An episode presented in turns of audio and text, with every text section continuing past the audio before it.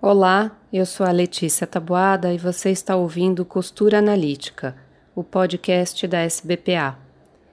Neste terceiro e último episódio, os analistas Márcia Coelho e Vitor Palomo discorrem sobre um fazer poético, a criação poética, sobre o ato de recordar ou voltar ao coração que a poesia promove, além da importância de tê-la como ferramenta para reinventar a vida sobretudo em momentos difíceis.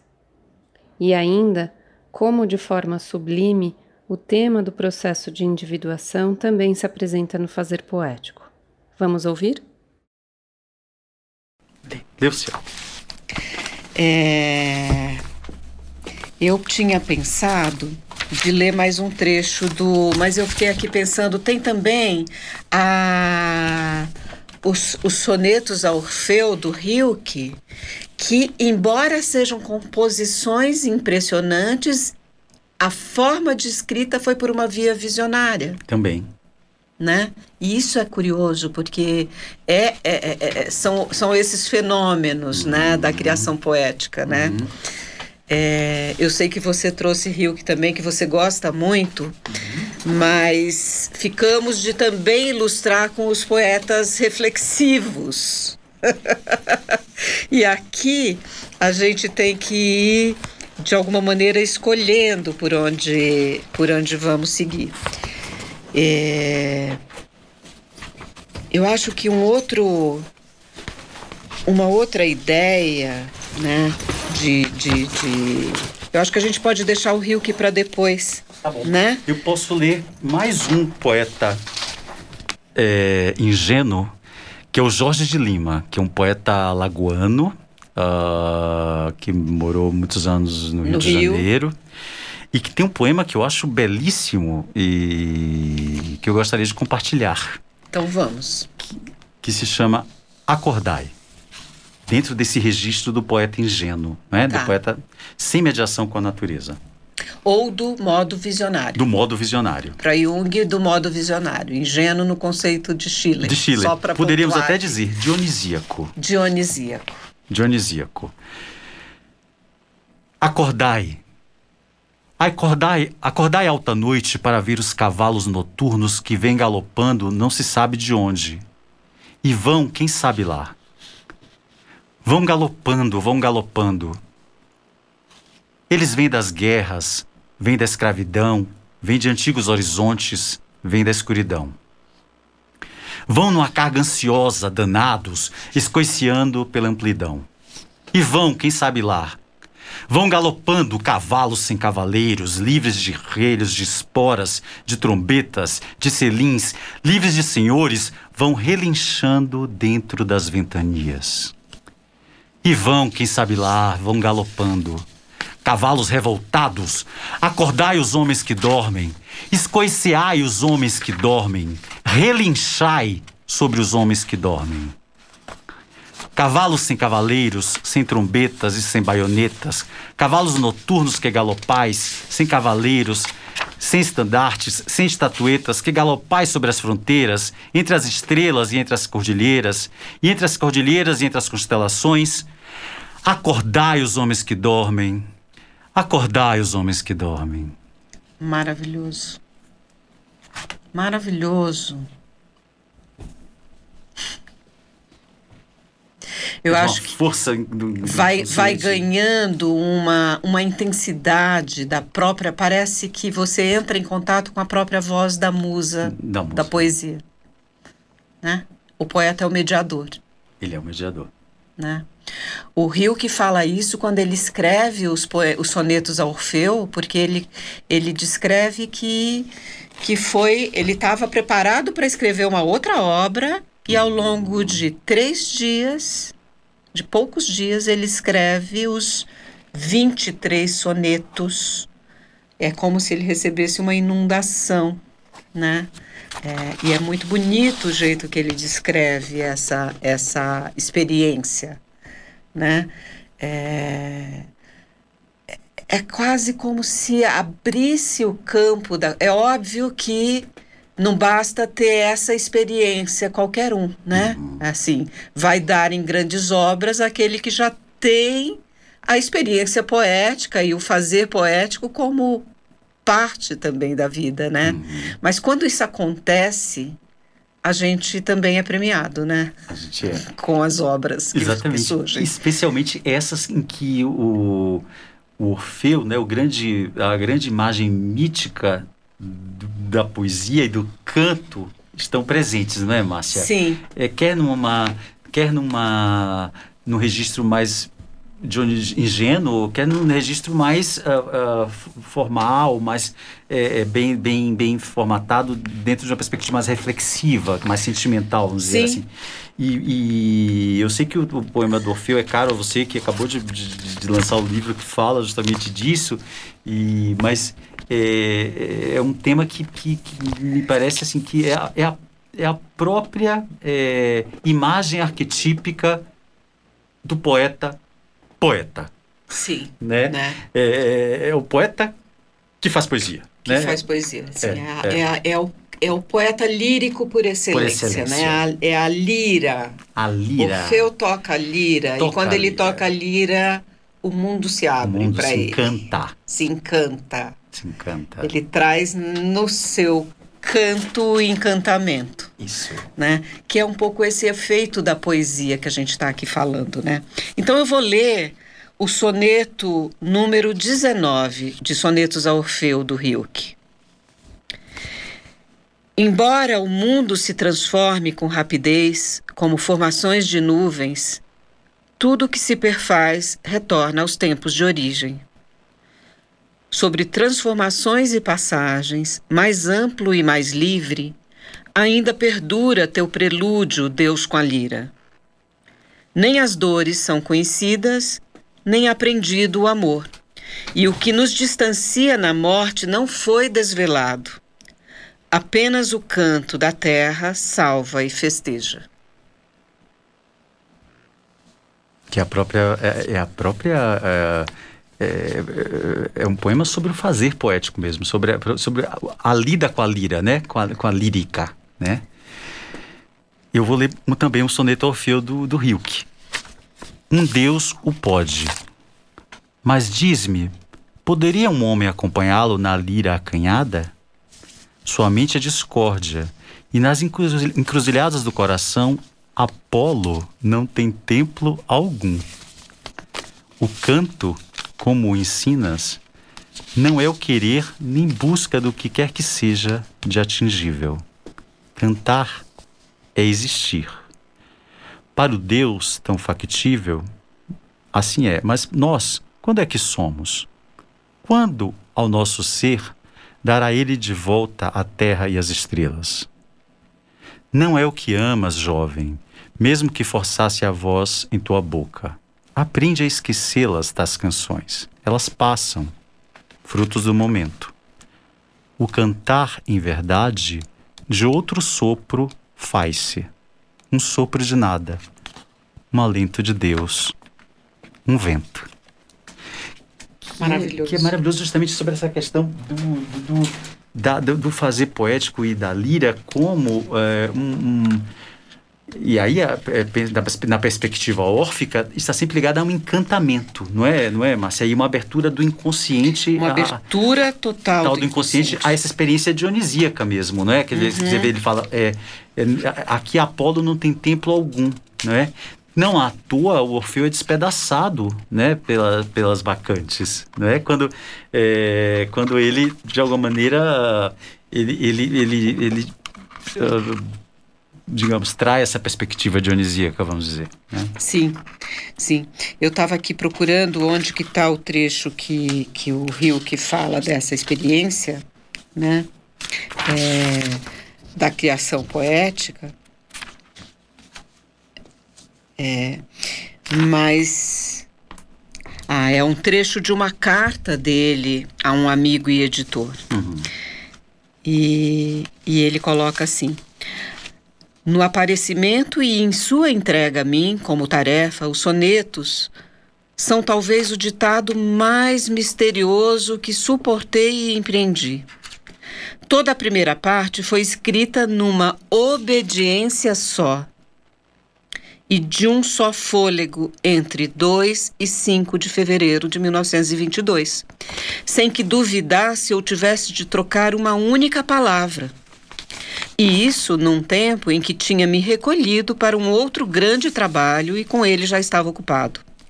Como é possível não crescer em reverência e gratidão infinita por tais experiências com a própria existência?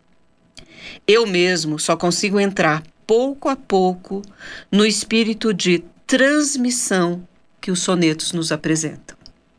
Olha só, é perfeito, não é? Perfeito. Porque ele ele ele, ele descreve, descreve, essa experiência como uma transmissão. É, quer dizer, não tem mediação, ela vem.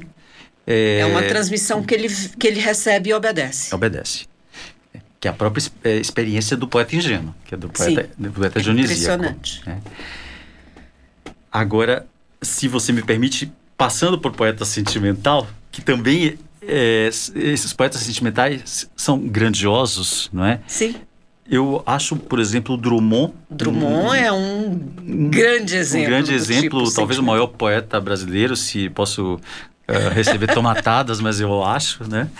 E, e o, o, o, Drummond tem poemas eh, lindíssimos dessa arte reflexiva. Tem um que eu adoro que é o Memória, né? Que é Amar o perdido deixa confundido este coração. Nada pode o ouvido contra o sem sentido apelo do não. As coisas tangíveis tornam-se insensíveis à palma da mão. Mas as coisas findas, muito mais que lindas, estas ficarão. Uh, e eu acho que é belíssimo sobre porque é uma arte poética isso daqui, né? Sim. Porque poema é recordação. Arte é recordação. A mãe das musas é Minemósina, é, é, a memória. É a memória. É a memória. Então, um poema da memória, sobre a memória que é a própria uh, uh, fazer poético como recordar, como eu disse aqui uh, há um tempo atrás. Quer dizer, é, a, a, a, lírica ela é recordação. Recordação não somente no sentido da, da, da experiência pessoal, mas também desse, da, da, do acúmulo de experiências da humanidade naquilo que o Jung chamava de inconsciente coletivo. Né? Então, recordar é voltar para o coração, que é a própria arte da memória, o próprio jogo da memória. Né? A, a, a lírica fica no, no, na fronteira entre a memória e a imaginação.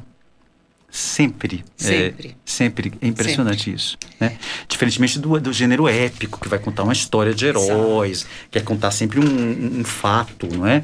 A lírica não quer contar um fato, quer é, expressar um estado de alma. Sim. Não? Mesmo quando venha por essa via, né? Mesmo e você estava falando via. dessa questão da recordação, né? Da, da, da, da, poesia que vem pela recordação e também pela música, né? Então uhum. eu me lembrei aqui de uma da Cecília Meirelles, que eu havia escolhido, né? que, que vem da experiência, né? uma forma de expressão, mas que vem também ritmada num grau impressionante de, de, de, de musicalidade, né? Uhum. Que é uma característica de muitos dos poemas da Cecília Meirelles, né? uhum. né? Então, chama-se Reinvenção, da Cecília Meirelles. E que eu acho um poema muito importante. Esse eu escolhi, que eu gosto muito, mas também muito importante para o momento que a gente está vivendo. Uhum. Né? É um momento de reinvenção. De reinvenção. A vida só é possível reinventada. Anda o sol pelas campinas e passeia a mão dourada pelas águas, pelas folhas. Ah, tudo bolhas que vêm de fundas piscinas de ilusionismo. Mais nada. Mas a vida, a vida, a vida, a vida só é possível inventada. Vem a lua, vem, retira as algemas dos meus braços, projeto-me por espaços cheios da tua figura. Tudo mentira, mentira da lua, na noite escura. Não te encontro, não te alcanço, só no tempo equilibrada, desprendo-me do balanço que além do tempo me leva. Só na treva fico, recebida e dada. Porque a vida, a vida, a vida, a vida só é possível reinventada. É tão oportuno esse poema, né, para esse, para esse momento é, que vivemos, porque é preciso reinventar mesmo a vida e, e, e, e num momento político tão adverso e no momento coletivo também é, que atravessamos, essa, a reinvenção é uma palavra muito oportuna para esse muito, momento. Muito, muito. É? é preciso muita capacidade de invenção, de imaginação, de criatividade e de flexibilidade ao mesmo tempo para lidar com esses tempos, né? É, é, é curioso isso porque uh, essa é uma questão que, que está presente uh, quando os poetas vão pensar numa reinvenção e vão olhar justamente é, para o momento nacional, né? Por exemplo, o Drummond, uh, na iminência da, da, da, Segunda Guerra Mundial, escreve um poema belíssimo justamente sobre é, o, o, momento, quer dizer, novamente aí dentro da, do registro do poeta sentimental, do poeta reflexivo, refletindo sobre o Brasil, né? Sim e sobre o momento brasileiro, que é um poema chamado Hino Nacional. Cê, cê, Sim, é, maravilhoso. Né? Que é maravilhoso. Eu, eu, vou ler, ele é um pouquinho longo, mas eu acho que ele é de uma atualidade que, que nos coloca, de, de, é, nos, con, nos convoca a refletir, posto que seja um poeta, um poeta reflexivo, a refletir sobre essa condição, uh, nossa condição uh, desfavorecida, vamos chamar assim. Né? chama-se Hino Nacional, é de Brejo das Almas, década de 30, 1934. Precisamos descobrir o Brasil, escondido atrás das florestas, com a água dos rios no meio. O Brasil está dormindo, coitado. Precisamos colonizar o Brasil. O que faremos importando francesas muito louras, de pele macia, alemãs gordas, russas nostálgicas para garçonetes dos restaurantes noturnos? E virão sírias fidelíssimas, não convém desprezar as japonesas.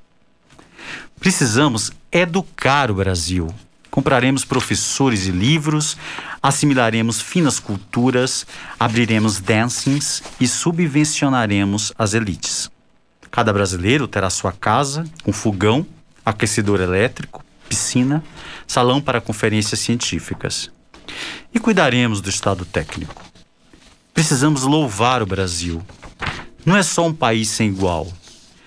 Nossas revoluções são bem maiores do que quaisquer outras. Nossos erros também. E nossas virtudes. A terra das sublimes paixões, as Amazônias inenarráveis, os incríveis João Pessoas. Precisamos adorar o Brasil, se bem que seja difícil caber tanto oceano e tanta solidão no pobre coração já cheio de compromissos. Se bem que seja difícil compreender o que querem esses homens, por que motivo eles se ajuntaram e qual a razão de seus sofrimentos. Precisamos Precisamos esquecer o Brasil. Tão majestoso, tão sem limites, tão despropositado, ele quer repousar de nossos terríveis carinhos. O Brasil não nos quer. Está farto de nós. Nosso Brasil é no outro mundo. Este não é o Brasil. Nenhum Brasil existe. E acaso existirão os brasileiros? Ai.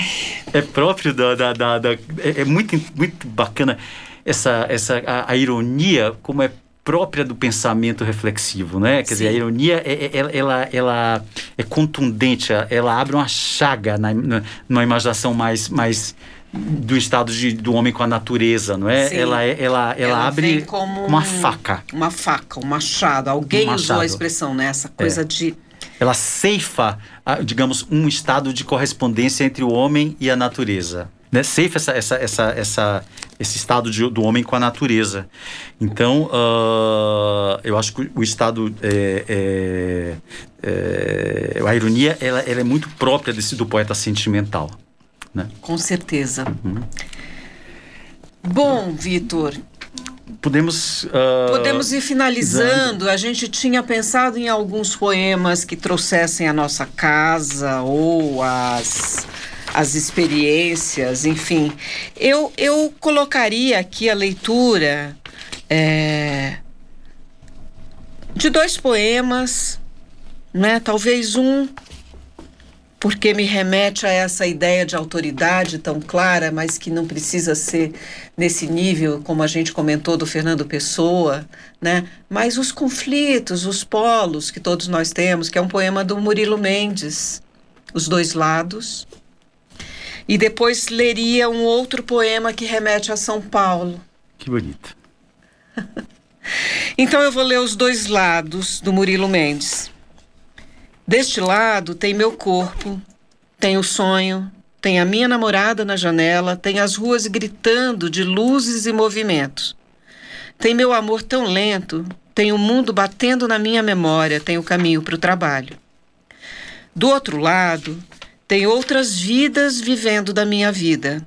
Tem pensamentos sérios me esperando na sala de visitas. Tem minha noiva definitiva me esperando com flores na mão. Tem a morte, as colunas da ordem e da desordem.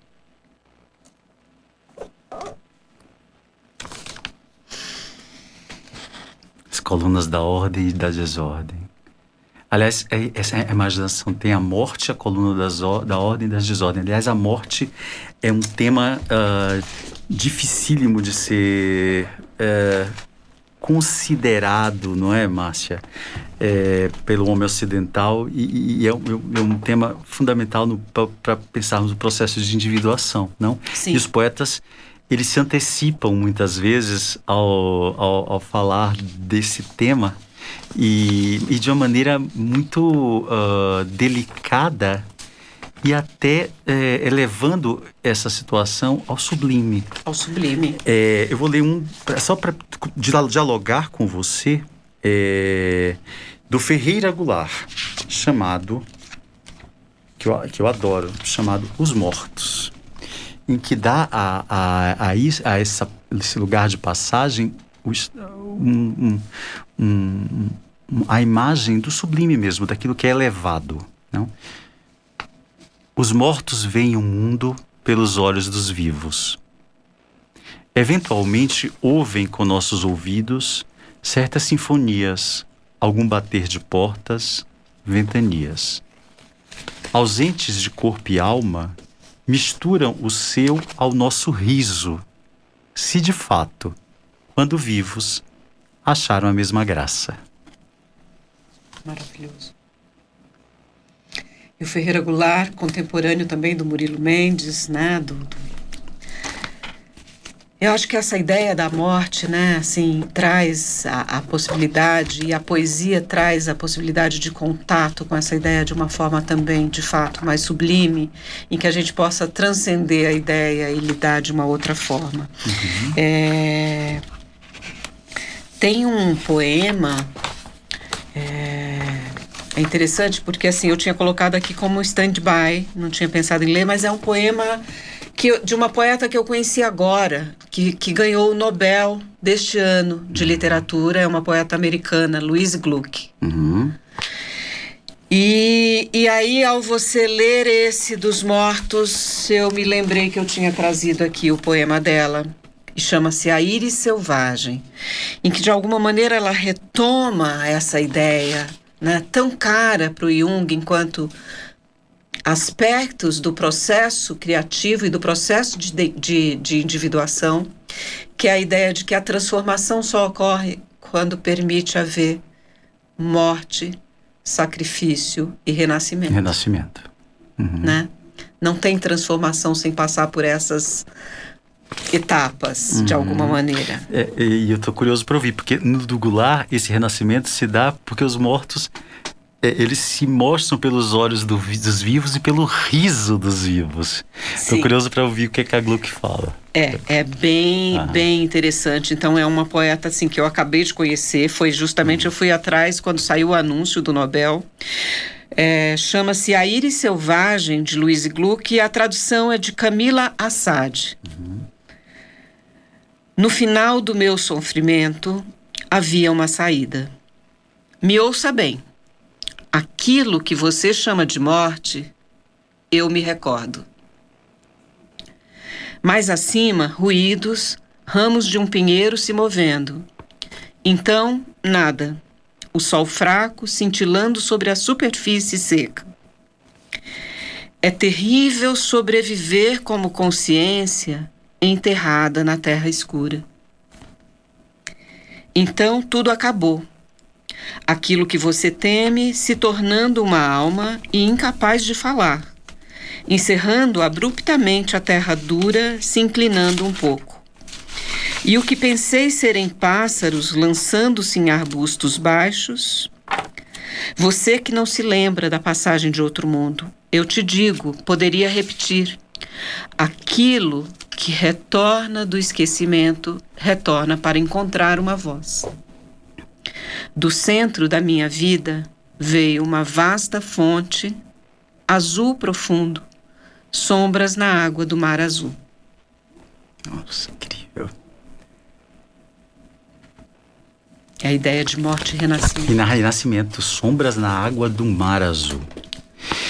E que eu acho que a nosso, nosso processo de individuação é o tempo inteiro isso, não é, Márcia? Morte e renascimento que a poesia Sim, nos, nos dá. nos dá. É, esse, poe esse poema dela começa com essa ideia, né? Uhum. No final do meu sofrimento havia uma saída. É. E para terminar, falando de processo de individuação, eu vou ler um poema e eu peço a você que leia mais um também, para nós finalizarmos. Esse aqui eu te dou de presente, é, pensando, dedico a você, pensando o processo de individuação de todos nós. É um poema, é, uma, é um excerto do poema Sujo, do Ferreira Goulart, em que, quando ele escreve, ele coloca uma rubrica sugerindo que ele seja lido cantado. Lá vai o trem com o menino, lá vai a vida rodar, lá vai ciranda e destino, cidade noite a girar. Lá vai o trem sem destino, pro dia novo encontrar. Correndo vai pela serra, vai pela terra, vai pelo mar, cantando pela serra do luar, correndo entre as estrelas a voar, no ar, no ar. Que maravilha! E que voz, Vitor! Obrigada. Obrigada. Eu tinha trazido aqui um poema que, na verdade, me remete a São Paulo, porque é um poema, eu acho tão bonito esse projeto que tem no metrô, de algumas estações terem poemas em suas paredes. E uma estação de metrô que eu frequento muito, as duas que eu mais frequento, né, é, perto do, de casa ou do consultório, que são Paraíso e Ana Rosa, tem poemas que eu adoro, né? No Paraíso tem um poema do Alberto Caeiro, no, na Ana Rosa tem um poema do Alberto Caeiro.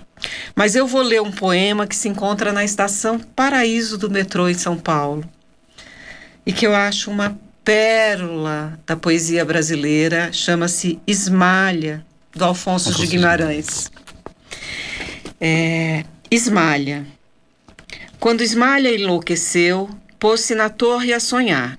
Viu uma lua no céu, viu outra lua no mar. No sonho em que se perdeu, banhou-se toda em luar. Queria subir ao céu, queria descer ao mar. E, no desvario seu, na torre, pôs-se a cantar. Estava perto do céu, estava longe do mar.